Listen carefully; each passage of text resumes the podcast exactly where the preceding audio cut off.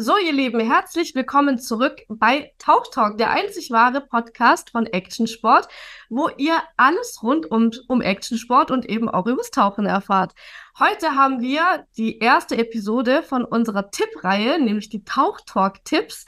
Und heute kriegen wir von Werner, unserem CEO und Gründer von Action Sport, naja, mal ein, äh, ein Tipp mit für alle, die, ja, ich würde sagen, tauchen möchten. Werner, herzlich willkommen. Schön, dass du wieder da bist.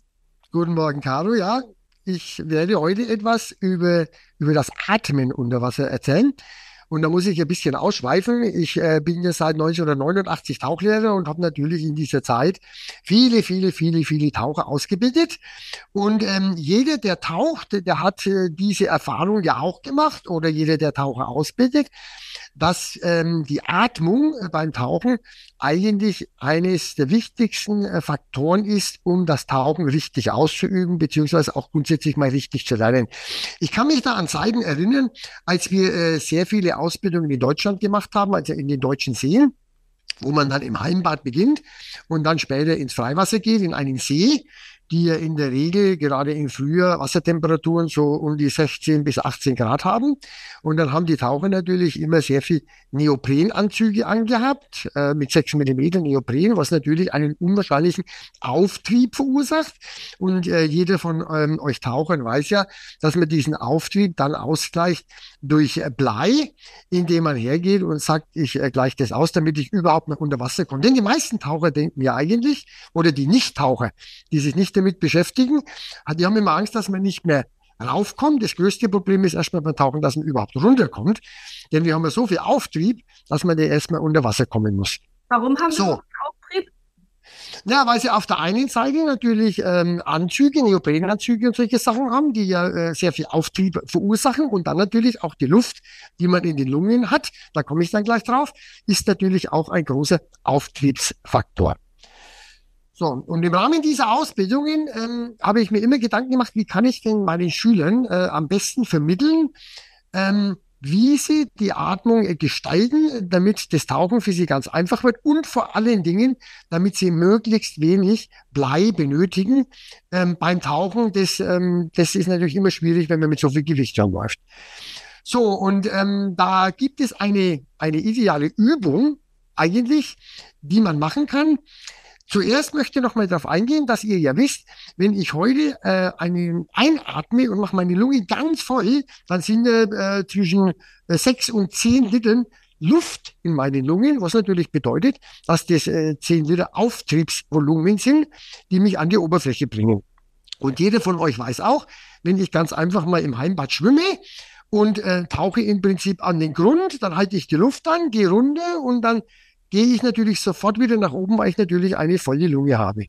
Und das ist genau das Problem beim Tauchen auch, dass äh, jeder, der nicht taucht, ganz reflexartig hergeht und wenn er unter Wasser geht zum Tauchen, runtertaucht, hält er die Luft an. Das heißt, er taucht mit einer vollen Lunge. Ja. Und das ist das, was man ganz bewusst anders machen muss. Das heißt also, eigentlich taucht man als Taucher, dreht im Prinzip den Atemrhythmus um. Ein äh, Taucher atmet nämlich aus, hält dann die Luft an und wenn er wieder atmen muss, dann atmet er ein und wieder aus. Und die Atempause ist nicht im eingeatmeten Zustand, sondern im ausgeatmeten Zustand. Und das bedeutet, dass ich in dieser Phase dann natürlich nur statt 8, 9, 10 Liter Lungenvolumen, habe ich dann halt nur 3 Liter Lungenvolumen, was ganz, ganz schnell 4, 5, 6 Kilo Blei ausmachen kann unter Umständen. Und das muss man wissen, erstmal das Wissen, dass ich das umkehren muss. Also ich muss meinen eigenen Reflex, Atemreflex bewusst umkehren und dann tue ich mich beim Tauchen schon mal wesentlich leichter. Ja, Wahnsinn, weil in, in vielen Filmen natürlich auch, da sieht man natürlich, ne, dass die Leute, die atmen ein und gehen dann unter Wasser, aber dass das natürlich macht ja Sinn, wenn man das so hört, ähm, dass, dass so viel Luft dann in der Lunge ist, dass es dann viel schwieriger ist, ähm, überhaupt runterzukommen. Und Richtig, ist, genau. Gegen den menschlichen Reflex, kann ich mir vorstellen, ne? Weil Natürlich, weil wir Menschen ja. sind ja erstmal nicht fürs Wasser geboren und es ist ganz normal, wenn ich jetzt ganz normal ohne äh, Atemgerät unter Wasser gehe, ganz einfach zum Tauchen, mal abtauche, dann halte ich meine Luft möglichst viel an, weil ich die ja brauche. Dann gehe ich runter, tauche wieder auf, dann atme ich aus und wieder ein und dann gehe ich wieder unter Wasser. Und beim Tauchen, dadurch, dass ich ja unter Wasser atmen kann, kann ich das umkehren. Ja. Und da gibt es auch eine ganz einfache Übung dazu. Und die würde ich jedem Taucher, der damit Probleme hat, empfehlen. Und zwar, geht einfach mal ins Heimbad, in den Bereich, wo ihr noch stehen könnt, bis zur Brustwassertiefe oder sowas. Und dann geht ihr her und versucht im Prinzip euch auf den Boden zu setzen. Und ihr werdet feststellen, wenn ihr das macht mit vor eingeatmeter Lunge, dann wird das nicht funktionieren, weil ihr immer nach oben geht. Ihr könnt euch nicht am Boden setzen.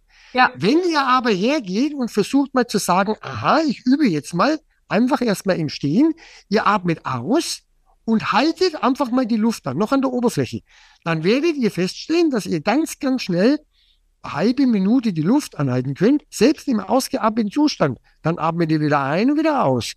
Und wenn ihr das zwei, drei, vier Mal geübt habt, dann macht ihr folgendes, dann atmet ihr aus, setzt euch am Boden und jetzt werdet ihr feststellen, dass ihr am Boden sind und könnt euch tatsächlich ganz stabil auf den Boden des Hallenpads setzen.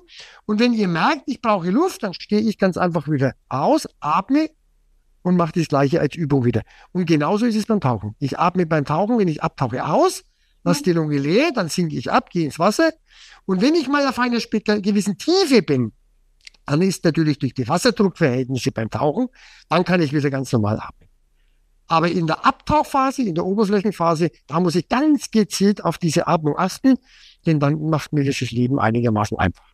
Okay, sehr, sehr, sehr spannender Tipp. Das müssen wir auf jeden Fall mal ausprobieren. Und ähm, dann würde ich sagen, war das heute mal eine kurze, aber sehr informative Folge, Werner. Ähm, ich bin schon sehr gespannt auf deine nächsten Tipps in, der, in den nächsten Folgen. Und dann würde ich sagen, danke für deine Zeit und wir hören uns in der nächsten Folge wieder. Alles klar. Danke, Caro. Wir hören uns. Bis dann. Tschüss.